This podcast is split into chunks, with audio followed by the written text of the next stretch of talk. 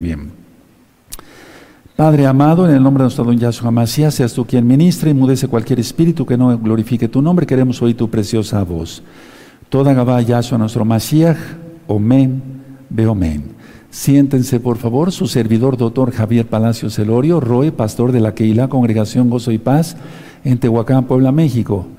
En este momento están apareciendo en la pantalla los libros que puede usted descargar, los sitios, los teléfonos Estamos para servirles. Ténganos un poquito de paciencia porque a veces se saturan las líneas telefónicas.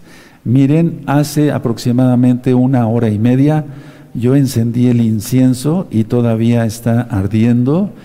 Eso es un acercamiento muy bien. Y miren, yo estuve orando por todos, amados Ajim, hermanos, hermanas de la Keila local y mundial de gozo y paz, por la amada casa de Judá, por la amada casa de Israel, por todos, por el mundo entero, para que se haga teshuva, arrepentimiento y se vuelva a la Torah.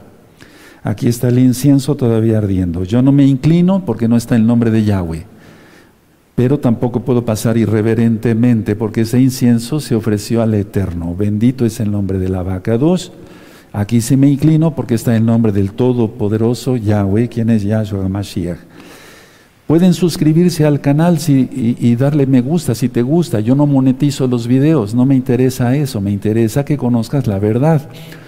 Y bueno, darle link a la campanita para que te lleguen las notificaciones. Empezamos con la administración ministración del profeta Elías.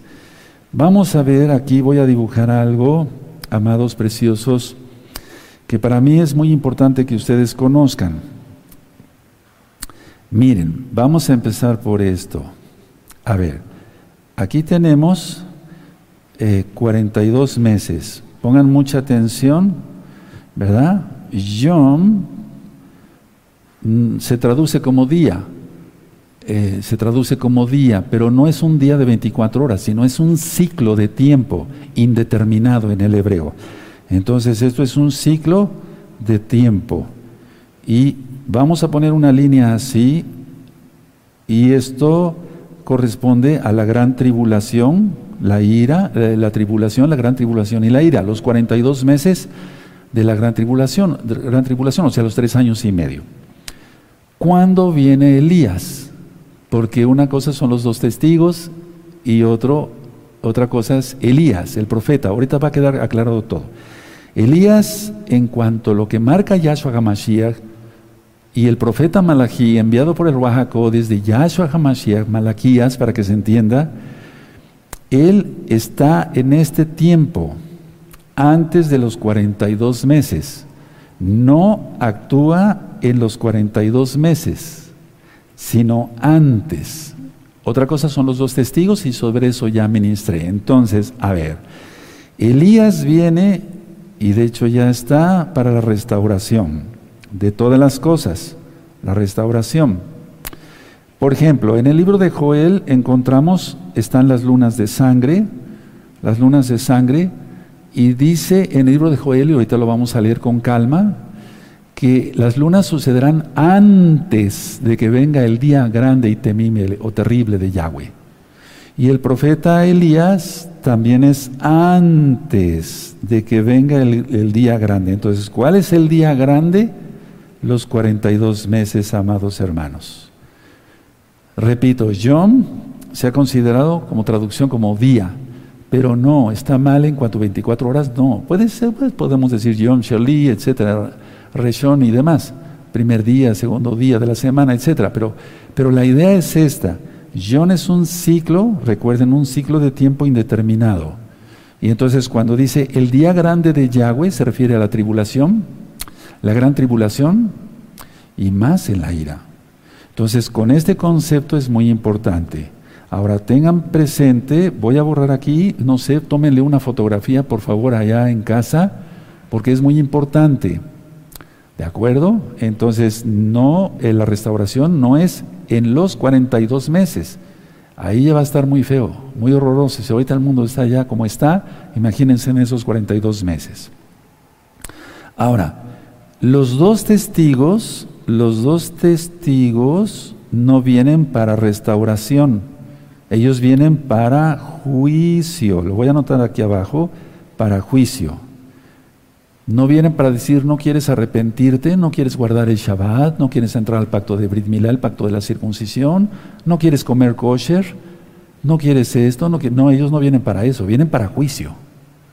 Ahora es cuando está la restauración, aquí, en este tiempo, amados preciosos. ¿De acuerdo?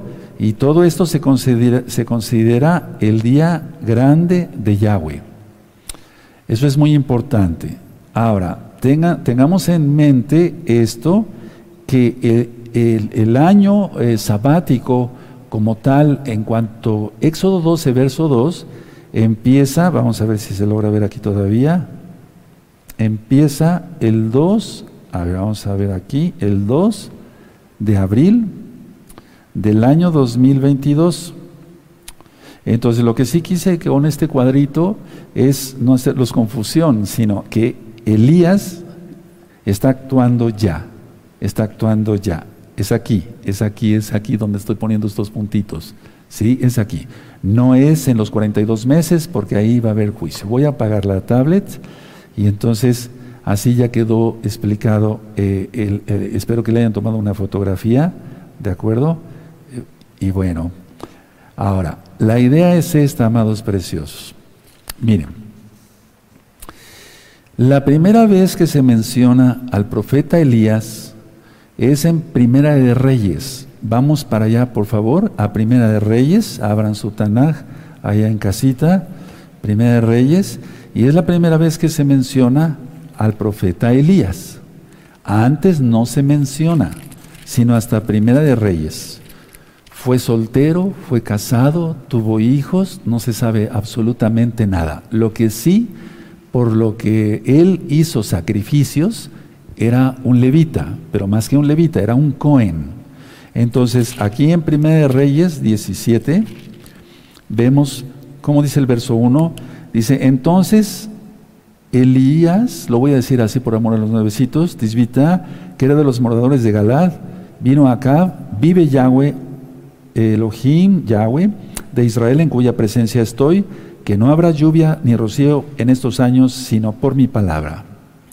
Y tú ya recuerdas todo esto, entonces en 1 Reyes 18 se vuelve a hablar mucho sobre Elías. Por ejemplo, miren, en 1 Reyes 18 dice en el verso 1, pasados muchos días vino la palabra de Yahweh a Elías. Verso 2, fue pues Elías, ahí está mencionado otra vez, Verso 7. Y viniendo Abdías por el camino se encontró con Elías. Verso 8. Y él respondió, yo soy. Ve, di a tu amo, aquí está Elías, Eliyau. Verso 11. Y ahora tú dices, ve y di a tu amo, aquí está Eliau, Elías. En el verso 14, y ahora dices tú, ve, di a tu amo, aquí está Elías. Verso 15, y le dijo Elías. Verso 17, cuando acá vio a Elías. Verso 21, y acercándose Elías. Verso 22, y Elías, no estoy leyendo todo, ¿verdad? Verso 25, entonces Elías, vean cuántas veces está, está mencionado el nombre de Elías. El verso 27, y aconteció al mediodía que Elías, verso 30, entonces dijo, Elías ¿Se dan cuenta? En el verso 31, y tomando Elías doce piedras, ¿se acuerdan cuando hizo ese sacrificio? En el, eh, ya en el verso 40 eh, dice, entonces Elías, y en el mismo, en el mismo verso 40, y, y, los llevó Elías, otra vez, 41, entonces Elías, en el verso 46 dice Elías, y la mano de Yahweh estuvo sobre Elías, en el verso, en capítulo 19, de Reyes 19, acá dio a Jezabel la nueva de todo lo que Elías, verso 2, entonces envió Jezabel a Elías, y luego en el verso 13 dice, cuando lo oyó Elías, se dan cuenta entonces, todo, todo esto lo estoy mencionando porque es mucho, es raro que en un libro de la Tanaj, eh, que todo es verdad, se mencione tanto a un profeta en tan pocos, versos. Elías, Elías, Elías, Elías. Ahora, Elías sabía, él ya lo sabía, que iba a ser llevado eh, antes. Es decir, Elías sabía que sería llevado. Y Eliseo lo sabía, Elisha. Y otras personas también lo sabían, que él iba a ser llevado. Entonces vamos a Segunda de Reyes, por favor. En Segunda de Reyes, en el capítulo 2. Eso los espero unos momentitos, por amor a los nuevecitos. Segunda de Reyes, capítulo 2.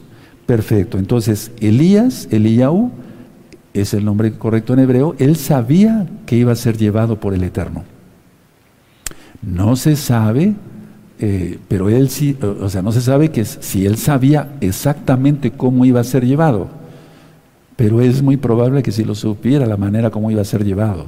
Entonces, Segunda de Reyes capítulo 2 dice así, aconteció que cuando quiso Yahweh alzar a Elías, Eliyahu, en un torbellino, no en un carro de fuego, porque eso siempre ha habido la confusión, al cielo, Elías venía con Eliseo de Gilgal.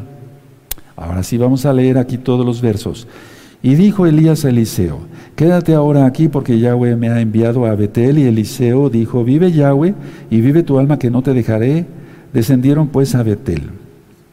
Y saliendo a Elías, eh, perdón, a Eliseo, los hijos de los profetas que estaban en Betel le dijeron, ¿sabes que Yahweh te quitará hoy a tu Señor de sobre ti? Y él le dijo, sí, yo lo sé, callad. Es decir, no solamente lo sabía Elías, sino lo sabía Eliseo y los hijos de los profetas. ¿Cuántos eran en número los hijos de los profetas? No se sabe. Ahora, el verso 4. Y Elías le volvió a decir, Eliseo, quédate aquí ahora porque Yahweh me ha enviado a Jericó. Y él le dijo, vive Yahweh y vive tu alma, que no te dejaré. Vinieron pues a Jericó. 5. Y se acercaron a Eliseo los hijos de los profetas que estaban en Jericó y le dijeron, ¿sabes que Yahweh te quitará hoy a tu Señor de sobre ti? Él le respondió, sí, yo lo sé, callad. Segunda vez que otro grupo de personas sabía que iba a ser quitado Elías eh, o Eliyahu el verso 6, y Elías le dijo, te ruego que te quedes aquí, porque Yahweh me ha enviado al Jardín, al Jordán. Y él dijo, vive Yahweh y vive tu alma, que no te dejaré. Fueron pues ambos. Y vinieron cincuenta varones de los hijos de los profetas. Aquí ya está un número. Y se pararon delante de, a lo lejos. Y ellos dos se pararon junto al jardín. Entonces ellos estaban observando. Este ese número 50 es significativo. Estaban observando eh, con mucha expectativa porque ellos sabían que en cualquier momento podía ser llevado Elías a los Shamaim, a los cielos. 8. Tomando entonces Elías su talit, ese es el talit, ese es el manto, no es una capa romana, una túnica romana como lo dibujan en los cuadros o en las películas de Hollywood. No, no, no, es el manto, el talit, aleluya. Entonces eh, dice, tomando entonces Elías su talit, lo dobló y golpeó las aguas, las cuales se apartaron a uno y a otro lado y pasaron ambos por lo seco. Por lo seco. ¿Se dan cuenta? Un verdadero milagro, como lo mencionamos en el libro de Josué y Joshua. Verso 9. Cuando habían pasado, Elías dijo a Eliseo, pide lo que quieras que haga por ti antes que yo sea quitado de ti. Entonces él sintió ya más, Elías, el momento que iba a ser quitado. Dice así, antes que yo sea quitado. Y dijo Eliseo, te ruego que una doble porción de tu espíritu sea sobre mí. Verso 10, él le dijo, cosa difícil has pedido, si me vieres cuando fuere quitado, muy importante, eh, de ti te seré hecho así, mas si no, no. ¿Qué quiere decir esto? Que los todos los hijos de profetas, todos los que son discípulos de un profeta, de un naví, de un shaleag, de, un siervo del Eterno, tienen que estar muy atentos. Sin lef en hebreo, aquí tu corazón, siempre todos bien atentos porque en, cualquier momento puede suceder algo. Y Elías lo sabía. 11, entonces, eh, y aconteció que ellos, eh, que yendo ellos y hablando de aquí un carro de fuego con caballos de fuego, apartó a los dos, apartó a los dos y Elías subió al cielo en un torbellino. Bueno, hasta ahí voy a dejar la lectura y ahorita vamos a ver varias cosas. Ahora, la voluntad de Elías reposó en Eliseo. Repito, la voluntad de Eliyahu reposó en Elisha. Entonces, la voluntad de Elías reposó en Eliseo.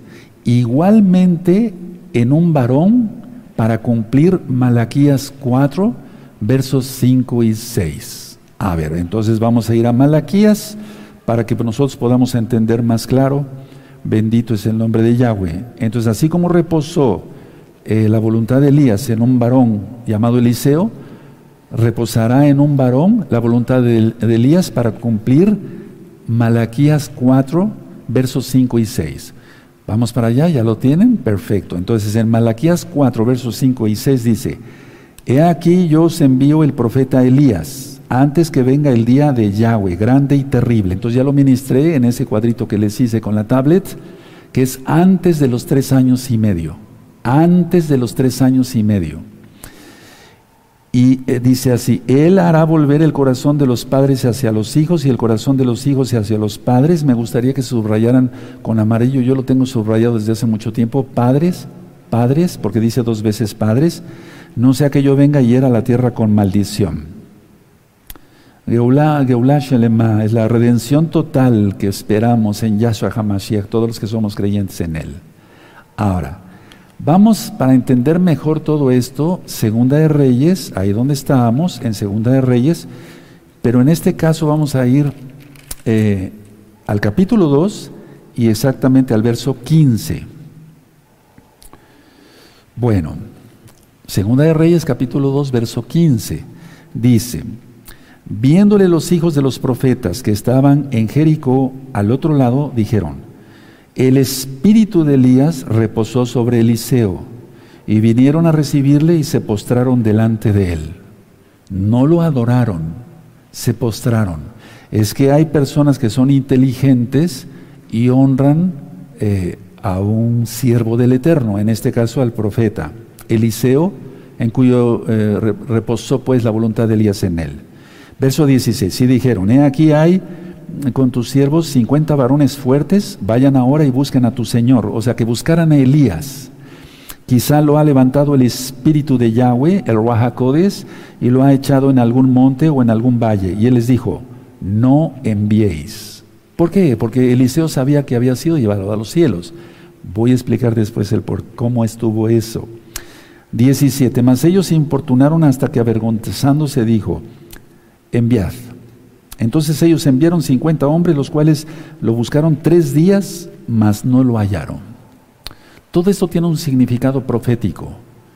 Entonces, muchos que no se arrepientan, después buscarán la salvación, pero no la van a encontrar. Aunque la gran tribulación, la, tribulación, la gran tribulación y la ira duran tres años y medio, lo más fuerte van a ser tres años. Y después buscarán, pero ya no hallarán. Por eso he ministrado lo que dice Apocalipsis, eh, el, que tiene, oídos para oír, oiga lo que el Rahakodes dice a las Keilot. Y luego ya en Apocalipsis 13, verso 9 dice, si alguno tiene oído, oiga. Va a ser muy difícil la salvación en ese tiempo. Luego dice el verso 17, mas ellos le importunaron, bueno, perdón, Verso 18. Cuando volvieron a Eliseo, que se había quedado en Jericó, él les dijo, ¿no os dije que ya no fues, que, no, eh, yo que no fueseis? Y los hombres de la ciudad dijeron a Eliseo, he aquí el lugar en donde está colocada esta ciudad está eh, bueno, como mi Señor ve, malas aguas son malas, y entonces sucede un milagro con las sales que el Eterno dijo a Eliseo que utilizara. Ahora, quiero abarcar un poquito en el verso 23. Después subió de allí a Betel y subiendo por el camino salieron unos muchachos de la ciudad y se burlaban de él, o sea, se burlaban de Eliseo, diciendo, calvo, sube, calvo, sube. ¿Por qué? Porque estos paganos, o sea, no eran creyentes, eran paganos, se burlaron de Yahweh, se burlaron de Elías y se burlaban del profeta Eliseo que por lo que se ve no tenía suficiente cabello, era calvo.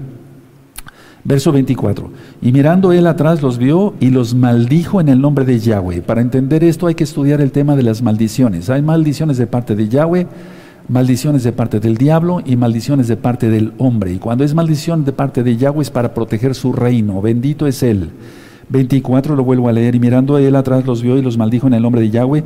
Y salieron dos osos, dos osos del monte y despedazaron de ellos a 42 muchachos, 42 muchachos, 42 meses de la gran tribulación. Ahorita voy a explicar. Y 4 más 2, no es numerología cabalística, son 6, que es el número del hombre. Esto tiene mucho que ver con el 666. Ahora, por favor, quiero que leamos Segunda de Reyes, en el capítulo 2, en el verso 6. Y Elías le dijo, te ruego que te quedes aquí porque Yahweh me ha enviado al jardín y él dijo, vive Yahweh y vive tu alma que no te dejaré. Fueron pues ambos. Entonces tú nunca te despegues de Yahweh, quien es Yahshua HaMashiach. ¿Y por qué no decirlo? Nunca te despegues de un varón que te dé testimonio, que guardes Torah y que él guarde Torah. No, no te despegues, no, no lo idolatres, no idolatres a nadie. Pero no te despegues, porque en ellos hay sabiduría. Pero debe ser un varón totalmente entero, íntegro. Ahora, ellos pensaron, estos muchachos buenos, los 50, pensaron que había sido arrebatado Elías y había sido llevado a otro sitio, porque ya había habido el arrebato de Enoch, Enoch en hebreo. Ahora, vamos a, ver el, vamos a ver el libro de los Hechos y por favor aquí mucha atención, como se están poniendo las cosas, tú tienes que creer en los milagros, porque muchas veces no se cree y eso es incredulidad, vale la redundancia, y eso es pecado, porque no creerle al Eterno que Él puede hacer todo, eso es pecado. En, el, en, el, en Hechos, vamos a Hechos, el capítulo 8, Hechos 8, y busquen el verso 38 al 40. ¿Sí? ¿Recuerdan eso? Cuando Felipe es arrebatado y llevado a Asdod, 400 kilómetros de distancia. No tuvo que caminar. Por eso los muchachos le dijeron, lógico, no había sido escrito el Brihadashah, el Nuevo Testamento, como tú lo conociste, pero había el antecedente de Enoch. Entonces, a ver, Hechos 8, verso 38. Y, mandó parar el carro y, descendieron ambos al agua, Felipe y el eunuco, y le hizo tevilá, inmersión en agua en el nombre de Yahshua Mashiach. 39. Cuando subieron del agua, el Espíritu del Señor, del Adón, el Ruajacodes, arrebató a Felipe y el eunuco no le vio más y siguió gozoso su camino. Pero Felipe se encontró en Azoto, que es Asdod. Eso ya lo ministré, Asdod y pasando anunciaba las buenas nuevas de salvación en todas las ciudades hasta que llegó a Cesarea. Son 400 kilómetros. Por eso los muchachos dijeron, o sea, que el eterno Yahweh haya arrebatado a Elías y lo haya puesto en algún monte. Ellos le decían a Eliseo, vamos a buscarlo. Y Eliseo dijo, no, no vayan. Y ellos siguieron insistiendo, vamos a buscarlo, vamos a buscarlo. Y Eliseo dijo, no, no vayan. Pues lógico, Eliseo tenía razón porque ya estaba reposando Además, antes, pero ahora ya estaba reposando eh, el espíritu de Elías, la voluntad de Elías en él. Ahora, una pregunta. ¿Por qué la casa de Judá espera a Elías? Porque si tú te das cuenta, la casa de Israel no espera a Elías, sino es la casa de Judá. Porque la casa de Israel va apenas ya en restauración y más fuerte ahora, pero la casa de Judá, ellos no perdieron el Shabbat no perdieron las fiestas. Que no mencionen el nombre y digan Hashem, eso es otra cosa. No perdieron el pacto de la circuncisión, no perdieron la comida kosher, Levítico capítulo 11. Pero ¿por qué la casa de Judá espera a Elías? Si Elías fue enviado a la casa de Israel en aquel tiempo. No fue enviado a la casa de Judá, sino a la casa de Israel. Pero ¿por qué lo espera la casa de Judá? Porque ellos saben, atención hermanos, ellos saben que anunciará al Mesías. Pero ahora sí, hago así, entre comillas, porque sabemos que viene un impostor. Entonces, para entender bien esto, y atención es ahí donde muchos van a ser confundidos, vamos a Malaquías en el capítulo 3 y en el verso 1. Malaquías 3, verso 1, búsquenlo rápido, los espero unos segunditos. El estudio es un poquito extenso, por eso voy un poquito ligerito. 3.1, pero le van a entender muy bien porque son inteligentes todos y todas. Aleluya. Entonces, a ver, Malaquías 3.1. He aquí yo envío mi mensajero, el cual preparará el camino delante de mí, y vendrá súbitamente a su templo el Adón, a quien vosotros buscáis, y el malaj, el ángel del pacto, a quien decéis vosotros, y aquí viene, ha dicho Yahweh de los ejércitos. Esta profecía, ponle ahí en tu Biblia, yo lo puse con rojo hace mucho tiempo, corresponde a Juan el Bautista, Johanán, ya. Juan el Bautista, para que se entienda. 3.1 no es para este tiempo, fue para el tiempo que iba a venir Yahshua aquí a la tierra. 3.1 es para Juan el Bautista. Ahora lo vamos a explicar. Viene un engaño. ¿Qué hizo Elías? A ver, Elías hizo descender fuego del cielo. Vamos a ver, Segunda de Reyes, capítulo 1. Ahí tengan ahí las, con un papelito para que se les haga más fácil. En Segunda de Reyes, el capítulo 1, ¿de acuerdo? Ah, entonces aquí es eh, después de la muerte de Acab, dice aquí se revolvió Moab contra Israel, Ocosías cayó por la ventana, etcétera, etcétera. Viene todo el relato. Iba a preguntar al Dios de las moscas si había de vivir teniendo un Elohim vivo como es el, nuestro Elohim, el Elohim de Israel, Yahweh Sebaot, Elohim de los ejércitos. Y entonces Elías envía fuego del cielo, vean cómo dice en el verso 9, luego envió a él un capitán de 50 con sus 50 el cual subió eh, a donde él estaba y aquí que él estaba sentado en la cumbre del monte y capitán le dijo, varón de Elohim, el rey ha dicho que desciendas. Y Elías respondió y dijo al capitán de 50, si yo soy varón de Elohim, descienda fuego del cielo. Subrayen eso, hermanos preciosos. Yo lo tengo con amarillo y con rojo abajo para tenerlo bien marcadito y consúmate con tus, con tus 50 y descendió fuego del cielo que los consumió a él y a sus 50 y vuelve a decir fuego del cielo. En el verso 12 dice descienda fuego y descendió fuego del cielo. También en el verso 12 lo amado Sajín. Ahora, ¿qué va a hacer el falso profeta? Atención, atención, atención. ¿Qué va a hacer el falso profeta? Hacer que baje fuego del cielo. Vamos a Apocalipsis capítulo 13, verso 13. Y entonces, hermanos, esto está por suceder, pero hay muchas cosas que les quiero comentar ahorita en la administración. Y ahí va a ser confundida la casa de Judá de una manera espantosa. Porque ciertamente yo he estado diciendo que ya viene el antimashiach, que ya viene el, y viene, viene el antimashiach. Sin embargo, muchas cosas no son cronológicas. Tú a lo mejor estudiaste que primero sale la bestia eh, y después el falso profeta, o al revés, que primero sale el falso profeta y después es la bestia, pero vamos a ver el orden correcto.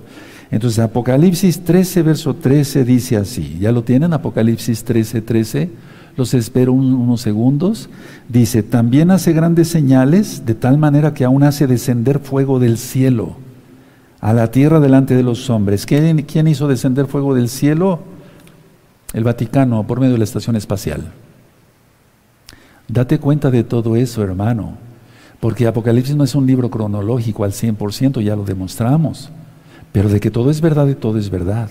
¿Y por qué no es cronológico? Para que nos mantengamos atentos como las vírgenes de Mateo 25. Entonces, a ver, recordemos que la casa de Judá no cree en el Brit Hadashah, en el nuevo pacto. Ellos no creen eso. Recuerden que no es que se haya abolido la Torah, sino pacto de boda, renovado para la boda, pacto renovado para la boda. No tiene nada que ver, la Torah es eterna y para siempre. Salmo 19 y Salmo 119. Entonces recordemos que la casa de Judá no cree en el Brit en el nuevo pacto. Ellos ponen una silla para Elías vacía en cada circuncisión. Cada niño que es circuncidado a los ocho días ponen una silla. En las sinagogas ponen una silla para Elías. Eh, cuando es la fiesta de Sukkot, en la, en la, muchos Yehudim, muchos judíos, que los amamos mucho, aleluya, ponen en la Sukkah dos sillas, una para Moisés, otra para Elías. Pero sobre todo, la silla de Elías, eso no falla en las sinagogas. Entonces, esto es lógico, ortodoxas o ultra ortodoxas. Ahora, vamos otra vez a Malaquías, por favor, mucha atención. Malaquías en Malaquías 4, 5, sí, de acuerdo, sobre todo el 6, perdón. Malaquías 4, verso 6. ¿Ya lo tienen? Perfecto, dice así. Él hará volver el corazón de los padres hacia los hijos y el corazón de los hijos hacia los padres, no sea que yo venga y hiera la tierra con maldición. Atención, atención, atención, hermanos preciosos, preciosos del eterno Yahshua Mashiach. No se está refiriendo a los papás, a los padres de familia, porque ahora mismo hay un papá y una mamá que no quieren nada con el eterno. Hay un papá y una mamá que conocieron Torah y la escupieron y son apóstatas. No se trata de eso, se trata de reconciliar a los hijos de Israel con los padres Abraham, Isaac y Jacob, porque los tres, Abraham, Isaac y Jacob, cumplieron bien la Torah. Lo que el Eterno les mandaba, eso hacían. Entonces no se está refiriendo a papá y mamá de una familia X o Z, no, hermanos preciosos, se refiere que, se vuelva otra vez a guardar la Torah como Abraham, Isaac y Jacob. Ahora, Mucha atención a lo que voy a ministrar porque vamos a entrar a profundidad. Los discípulos le preguntaron a Yahshua Hamashiach, vamos a ver qué le preguntaron en Mateo 17. Abran su Tanakh en Mateo 17 y en el verso 10.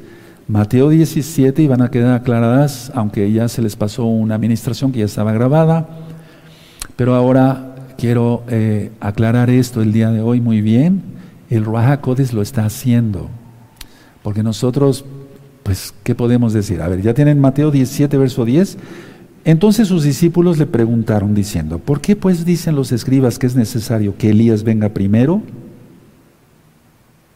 ¿Ya lo leyeron? Entonces sus discípulos le preguntaron diciendo, ¿por qué pues dicen los escribas que es necesario que Elías venga primero? Ahora, vamos a Mateo 11, ahí hacia atrásito, por favor, hermanos. Mateo 11, en el verso 14. 11:14. Aquí dice Yahshua HaMashiach, y si queréis recibirlo, él es aquel Elías que había de venir. ¿A quién se refiere? A Juan el Bautista. Ahora, una pregunta con todo esto, dice uno, ¿cómo, cómo, cómo está la situación? Una pregunta. Para empezar, ¿cómo supieron eh, los apóstoles, para que se entienda los discípulos, cómo supieron que se trataba de Moisés y Elías, porque nunca los habían visto. Lógico que no había retratos y menos fotografías. ¿Dónde está la respuesta? En Lucas. Vamos a Lucas 9. Vamos para allá en Lucas 9, hermanos, por favor. Lucas 9, verso 28. 9, verso 28, búsquenlo.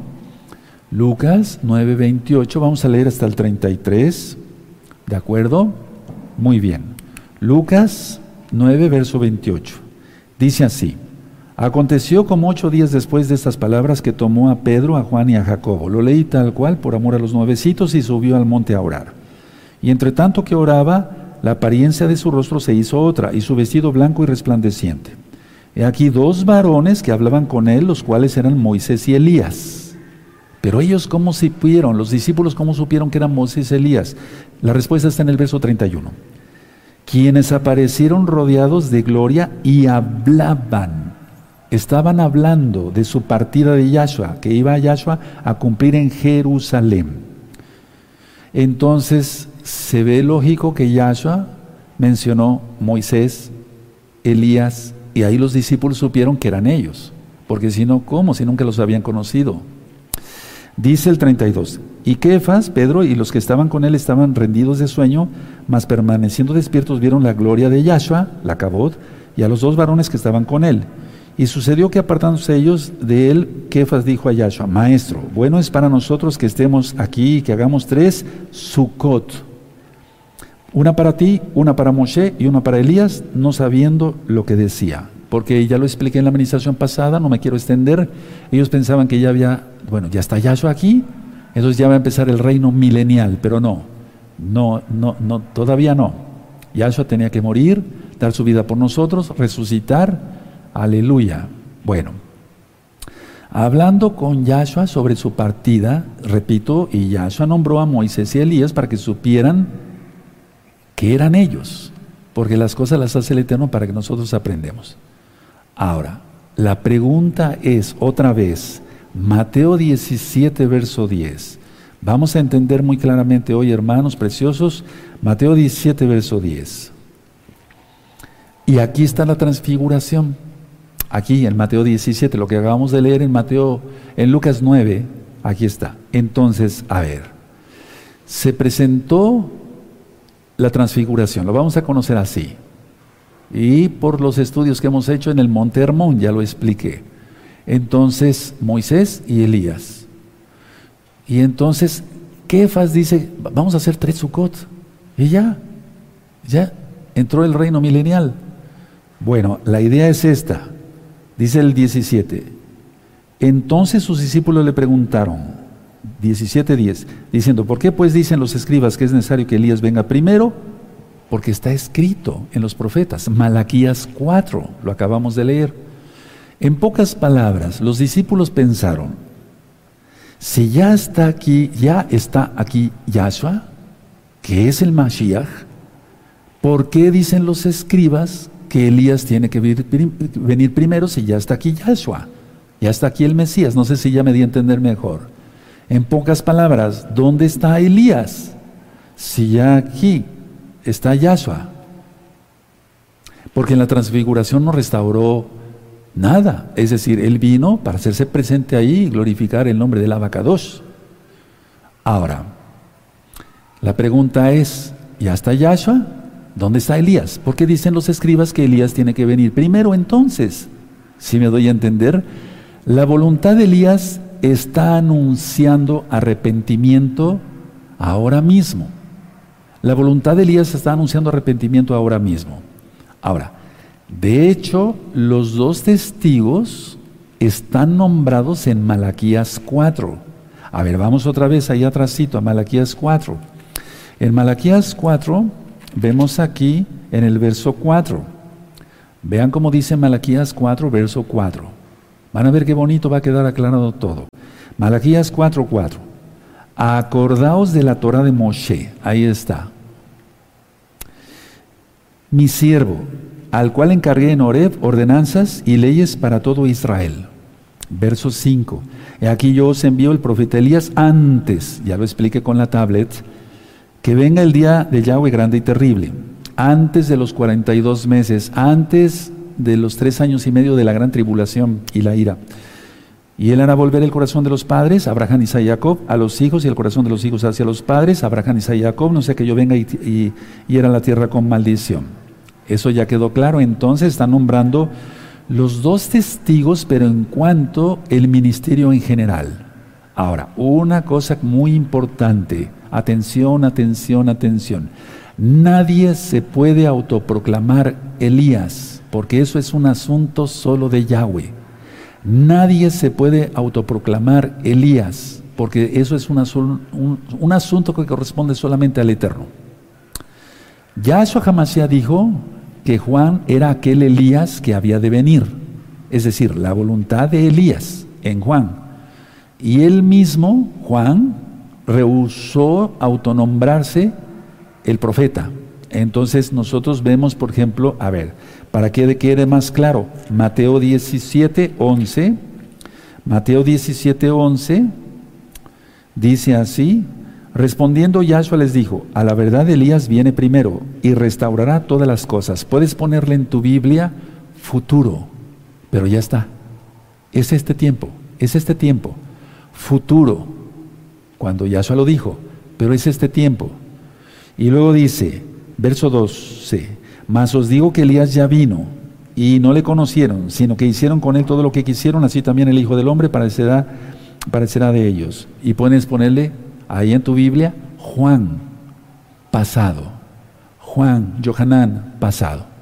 Entonces el Eterno está hablando de dos varones en cuya, eh, digamos, la voluntad de Elías reposaría. Uno es Juan y el otro es Nadie se puede autoproclamar Elías, repito, porque eso es un asunto solamente del Padre Eterno. Ahora, en Juan, vamos para allá, en Juan capítulo 1, vamos para allá, por favor, en Juan 1, en el verso 21, Juan 1, en el verso 21, veamos qué respondió Juan. Dice así, bueno, el verso 20 dice, confesó y no negó, sino confesó, yo no soy el Mashiach. En el verso 21 dice, y le preguntaron, ¿qué pues? ¿Eres tú Elías? Dijo, no soy. ¿eres tú el profeta anunciado por Malaquías o Deuteronomio 18? Y respondió, no, porque eso es un, un asunto solamente de Yahweh. Ahora, con todos estos conceptos, hermanos, vamos a entrar a cosas más profundas y vamos a entender, para empezar, el nombre de Elías, Eliyahu, quiere decir, mi Elohim es Yahweh. Mi Elohim es Yahweh. O Yahweh es mi Elohim. Por eso Elías dijo y siempre decía, vive Yahweh en cuya presencia estoy, Eliyahu. Mi Elohim es Yahweh o Yahweh es mi Elohim. Entonces vamos a entender Malaquías, otra vez vamos para allá, amados preciosos, preciosos en el eterno Yahshua Mashiach, en Malaquías 4, en el verso 5. A ver, vamos, me voy a ir por puntos para que ustedes vayan poniendo mucha atención y vayan anotando en la medida de lo posible, si no después revisas el video. Entonces, a ver, Malaquías 4, verso 5. He aquí yo os envío el profeta Elías antes que venga el día eh, de Yahweh grande y terrible. Tú ya sabes entonces que está actuando ya la voluntad del profeta Elías por orden de Yahweh antes de los tres años y medio. Es una preparación futura, la que dice aquí en Malaquías y la que dijo Yahshua. Yahshua habló para el futuro y para el pasado, porque Juan ya había muerto. Ahorita lo vamos a ministrar, lo voy a ministrar. Y ya vimos el verso 6, y haga, volver el corazón de los padres hacia los hijos para que no, la tierra no sea maldita. Ahora, Elohim Yahweh prometió a través de Malachi, Malaquías, que el profeta Elías vendría y ministraría al mundo antes del día de Yahweh. Eso es como introducción principal. Lo voy a volver a repetir por si gustan anotarlo. Yahweh prometió a través de Malaquías, Malají significa mi mensajero, no se sabe el nombre del profeta, que eh, el profeta Elías vendría y ministraría al mundo antes del día de Yahweh. Eso ya quedó claro. Ahora voy con el punto número uno. Este es el único pasaje en los profetas que habla del, del ministerio futuro de Elías, del espíritu de Elías, de la voluntad de Elías. Este es el único pasaje en toda la Biblia que habla del, ministerio futuro de Elías. Ahora, Malaquías 3.1 corresponde a Juan. Malaquías 3.1 corresponde a Juan. Ahora, vamos a ver entonces otra vez, para que quede claro, perdón que los lleve otra vez, pero tenemos que quedar bien claros en esta idea, amados preciosos, en Mateo 11, en Mateo 11, vamos a buscar allá el verso 7. Mateo 11, verso 7. Sí, Mateo 11, verso 7, ¿ya lo tienen? Perfecto. Dice así, mientras ellos se, se, iban, comenzó Yahshua a decir de Juan a la gente, ¿qué saliste a ver al desierto? ¿Una caña sacudida por el viento? ¿O qué saliste a ver? A un hombre cubierto de vestiduras delicadas y aquí los que llevan vestiduras delicadas en la casa de los reyes están. Verso 9, pero ¿qué saliste a ver? ¿A un profeta? Sí, os digo, y más que profeta. Verso 10, porque este es de quien está escrito, he aquí yo envío mi mensajero de delante de tu faz, el cual preparará tu camino delante de ti. Y te marca ahí Malaquías 3.1. No sé si en sus Biblias les diga Malaquías 3.1. Sí, ¿verdad? En algunas Biblias.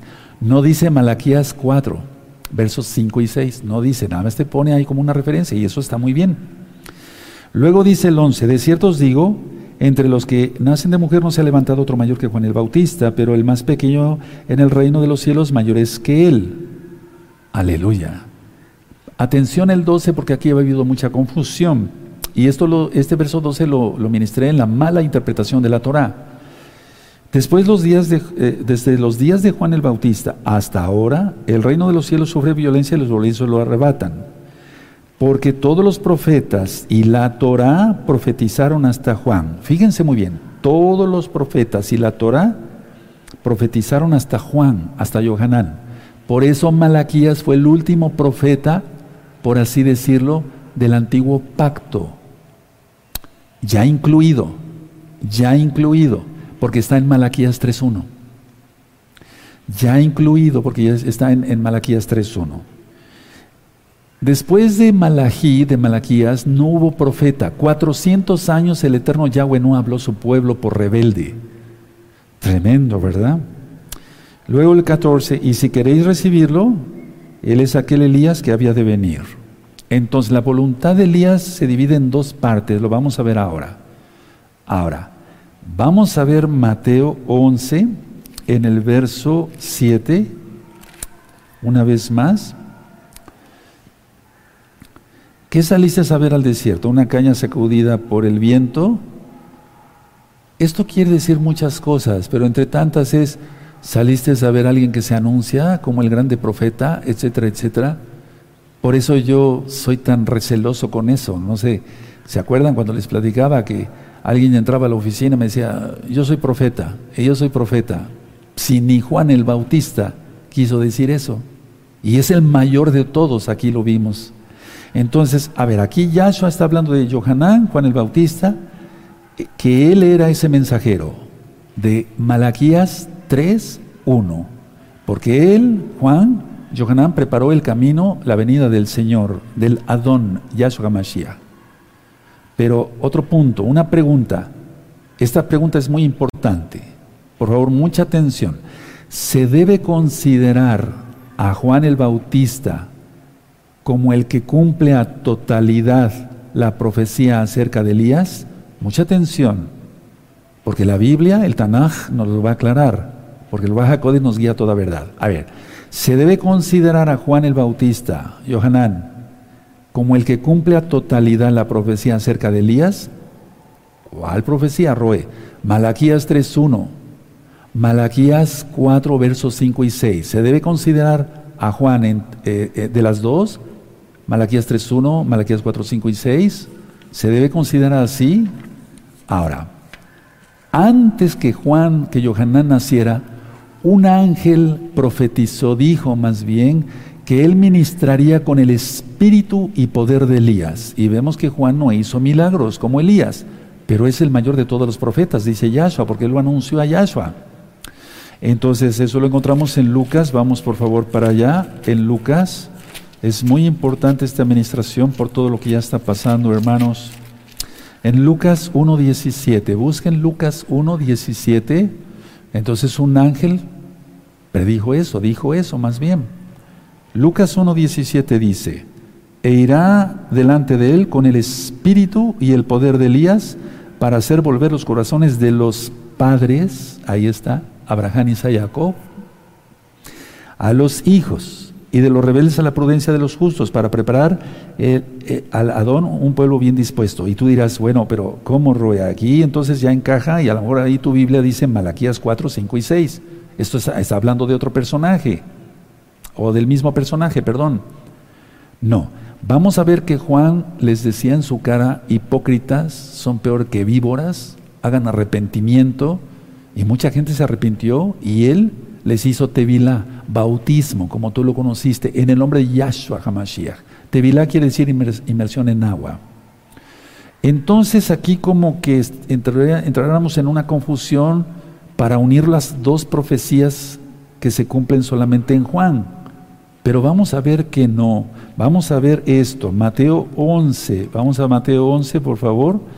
Mateo 11, en el verso 14. Mateo 11, verso 14. Es como si estas dos profecías se encajaran en Juan, pero vamos a ver que no es así. Mateo 11, no lo digo yo, lo dice la Biblia, lo vamos a ver. Mateo 11, verso 14. Y si queréis recibirlo, Él es aquel Elías que había de venir. Pero ¿por qué dijo Yahshua? De cierto, sí, va a venir Elías para restaurar todas las cosas. Atención, Mateo 17 es la solución a esta situación, a este problema, a esta pregunta. Juan el Bautista, Johanán, es Malaquías 3.1 y Malaquías 4, versos 5 y 6. Mateo 17 da la solución a esta situación.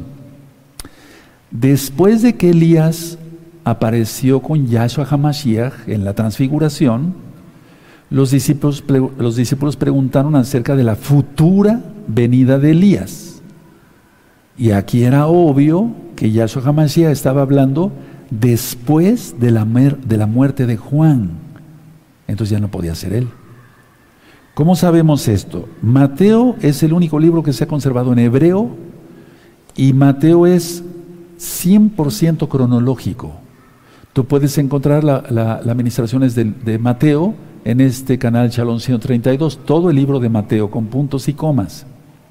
Bueno, la idea es esta, a ver, Mateo 17, vamos a Mateo 17.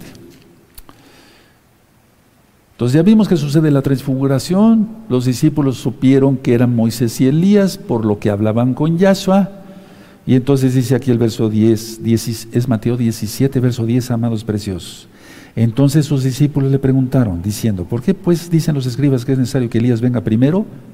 Como diciendo, pues ya está el Mashiach aquí, ¿y Elías dónde está? Y respondió ya eso el verso 11 les dijo, a la verdad Elías viene primero y restaurará todas las cosas y yo les pedí que pusieran futuro, ¿se acuerdan? Verso 12, mas os digo que Elías ya vino y no le conocieron, sino que hicieron con él todo lo que quisieron, así también el Hijo del Hombre padecerá de ellos. Juan, pasado, Johanán. En Mateo 17 sucede esto. Ahora vamos a ver Mateo 14, por favor, en Mateo 14, verso 1. En aquel tiempo Herodes el tetrarca oyó la fama de Yahshua y dijo a sus criados, este es Juan, el Bautista, lo estoy diciendo así mejor por amor a los nuevecitos, ha resucitado de los muertos y por eso actúan en él estos poderes. Porque Herodes había prendido a Juan y la había encadenado y metido en la cárcel por causa de Herodías, su mujer de Felipe, su hermano, porque Juan le decía, no te es lícito tenerla, verso 5. Y Herodes quería matarle, pero temía al pueblo, porque tenían a Juan, el, eh, temían, tenían perdón, a Juan por profeta. Pero cuando se celebraba el cumpleaños de Herodes, la hija de Herodías danzó en medio y agradó a Herodes, una prostituta cualquiera. Siete, por lo cual éste le prometió con juramento darle todo lo que pidiese. Ocho, ella instruida primero por su madre, que era una Jezabel, dijo, dame aquí en, en, un plato la cabeza de Juan el Bautista. Entonces el rey se entristeció, pero a causa del juramento y de los que estaban con él, a la mesa mandó que se, le se la diesen y ordenó decapitar a Juan en la cárcel. Y fue traída su cabeza en un plato y dada a la muchacha, y ya la presentó a su madre. A ver, Mateo 17, cuando está hablando Yahshua Mashiach, a la verdad sí, va, va, a venir Elías. Ya había muerto Juan el Bautista. Entonces, Mateo 17 nos aclara todo esto. Recuerden, Yahshua es Elohim, Él es soberano, Él puede hablar como a Él le plazca porque Él es el Rey y él habla en parábolas. Y aquí era obvio, como punto siguiente, que Yahshua estaba hablando después de la muerte de Juan y afirmó, a la verdad, Elías viene primero y restaurará todas las cosas. A ver, vamos a otra vez al verso a Mateo 17. Por eso en el verso 11 dice, respondiendo Yahshua, ya había muerto Juan, les dijo, a la verdad, Elías viene primero y restaurará todas las cosas. Bendito es el abacados por sus promesas. Ahora, Malaquías 4, versos 5 y 6 eh, es una expectativa, o fue una expectativa, eh, que no se cumplió en el ministerio de Johanán, por lo que vimos, porque él ya había muerto. Entonces, por lo tanto, otro precursor parecido a Elías vendrá antes del día de Yahweh. No obstante, Yahshua Hamashiach añadió, mas os digo que Elías ya vino y no le conocieron e hicieron con él todo lo que, que quisieron. Entonces, los discípulos entendieron que hablaba de Juan el Bautista pasado, pero futuro, y esta época ya está. Entonces, a ver, la solución a todo esto parece ser que aunque Juan no cumplió totalmente la profecía de Malaquías 4, 5 y 6, no porque yo lo quiera, sino porque lo dice la Biblia. Porque Elías todavía está por venir, pero Elías ya está. Había gran similitud entre el ministerio de Elías y de Juan porque hasta vistieron igual. Ahora, viene otro, con su espíritu y poder, con el espíritu y poder de Elías. Y él restaurará todas las cosas por órdenes de Yahweh. Y entonces hará que se adora al Eterno para restaurar la relación entre los padres, Abraham, Isaac y Jacob, y los hijos. Ahora, Juan el evangelista, no Juan el Bautista, lo voy a decir así para que se entienda, estaba ampliando la expectativa de Elías eh, para presentarla más bien como un ministerio como el de Elías o el de Eliseo. Ahora, Malaquías 4 es que ya envió al profeta Elías, la voluntad de Elías, día Yom, como lo ministré en un principio con la tablet. Es un ciclo hebreo. No se refiere a 24 horas, vuelvo a repetir, es un tiempo indeterminado. Antes de la tribulación, de la gran tribulación y de la ira. Para arrepentimiento, los dos testigos son enviados para juicio. El ministerio de Elías es antes de la mitad de la semana 70. Recuerden que la semana 70, la mitad de la semana 70 es, empieza el 2 de abril del año 2022, porque se inicia el año hebreo según Éxodo 12, Shemitah, año sabático. Ahora, en el libro de Joel, vamos para allá por favor, vamos al libro de Joel, bendito es el, es. Vamos a ver algo aquí que nos va a aclarar también varias cosas, amados preciosos. Ya está ministrado el libro de Joel. ¿Y se acuerdan cuando hablé de las langostas? De Arba y todo eso, ¿sí? Entonces, bueno, pero vamos a ver el libro de Joel y vamos a ver el capítulo 2, el verso 31. Perfecto. Joel 2.31, perfecto. Dice así, el sol se convertirá en tinieblas y la luna en sangre. Antes, subrellénense antes pónganle amarillo, rojo abajo, no sé, como ustedes gusten, que venga el día grande y espantoso de Yahweh. Entonces las lunas de sangre, aunque va a haber una en mayo del año 2022 y en noviembre del 2022, ahí nos está aclarando un poquito más que se refiere el día grande, grande de Yahweh a la gran tribulación y a la ira. Pero la tribulación, la, tribulación como tal, uf, no va a ser cualquier cosa. Entonces, a ver, explico las lunas de sangre ya están. Hemos transmitido desde esta Keilago, soy paciente Huacán, Puebla, México, una congregación mesiánica, eh, eh, las lunas de sangre y varios eclipses. Y la voluntad de Elías, y nadie se tiene que autoproclamar Elías porque eso es un asunto de Yahweh, ya está actuando. Ahora, pero todo es las lunas de sangre y el ministerio de Elías antes, antes, antes. Ahora, ya vimos que Elías sabía que iba a ser llevado y que también lo sabían otras personas, incluyendo Eliseo. Ahora, atención, atención, atención. Una vez que sea quitada la voluntad de Elías, entonces vendrá la tribulación y eso lo vamos a ver, por favor, en Segunda de Reyes. Vamos otra vez para allá. En Segunda de Reyes, bendito sea tu nombre, Abacados. Vemos entonces eh, Segunda de Reyes capítulo 2 y el verso 24. Segunda de Reyes capítulo 2, verso 24, mucha atención. Perfecto, lo tienen. Segunda de Reyes capítulo 2, verso 24. Y mirando él atrás, Eliseo, Elisha, los vio y los maldijo en el nombre de Yahweh. Y salieron dos osos del monte y despedazaron de ellos a 42 muchachos. Siempre aquí ha habido dudas sobre los dos osos, ¿a quién representan? Sin duda, lógico, uno de ellos es Rusia y otro es China. Y despedazaron de ellos a 42 muchachos y estos 42 muchachos representan los 42 meses de la gran tribulación, de la, tribulación, gran tribulación y la ira, los tres años y medios que marca el Tanaj, la Biblia.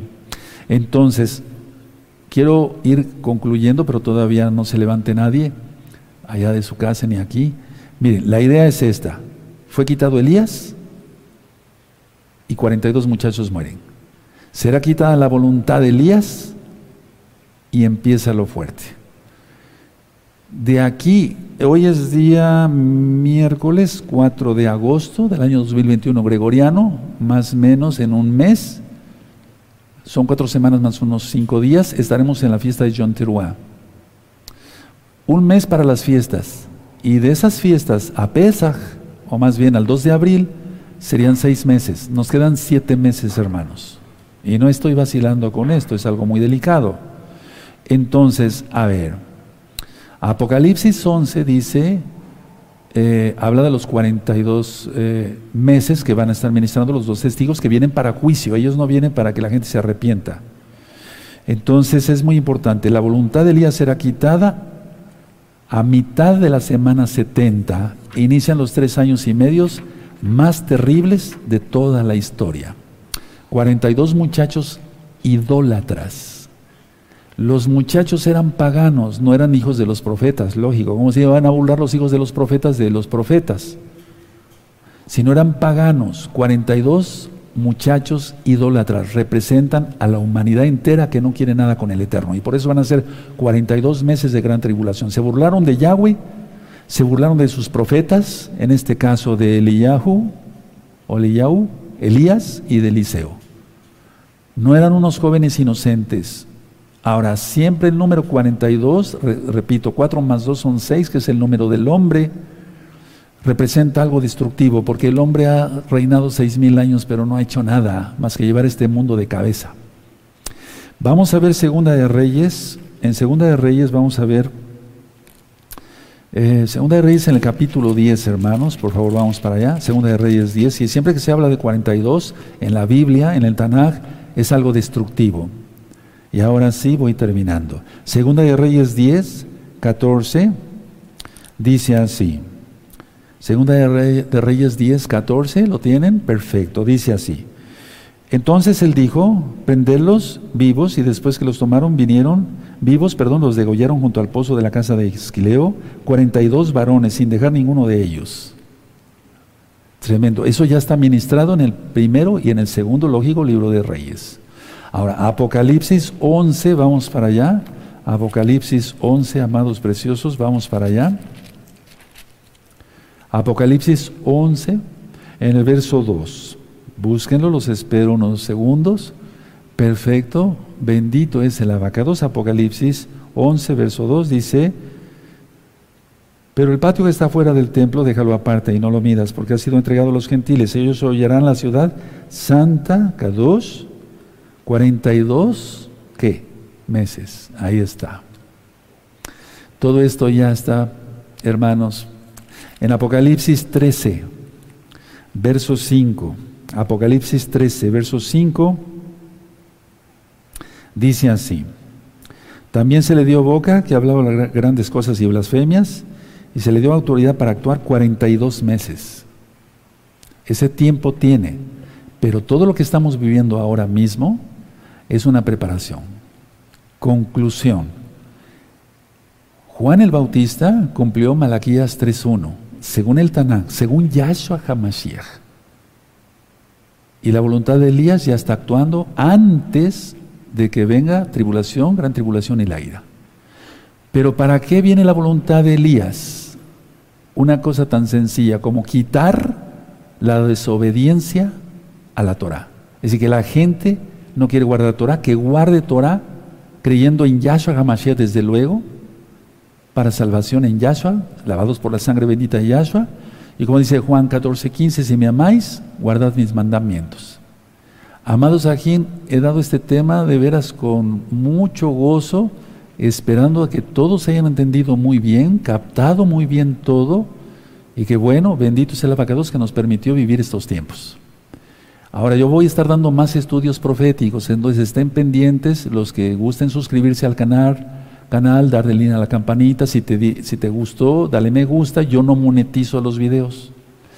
Y así entonces YouTube lo reconoce como un video importante y lo empieza a recomendar. Y todos a compartir este video por todos lados, amados ajín, hermanos, hermanas de gozo y paz. Y amigos, amigas, entren pronto a todos los pactos, haciendo arrepentimiento, apartarse de los pecados, hacer bautizo, tevilá en el nombre de Yahshua Mashiach, guardar el Shabbat, guardar todos los pactos, y nos adoraremos en los cielos y primeramente en Jerusalén.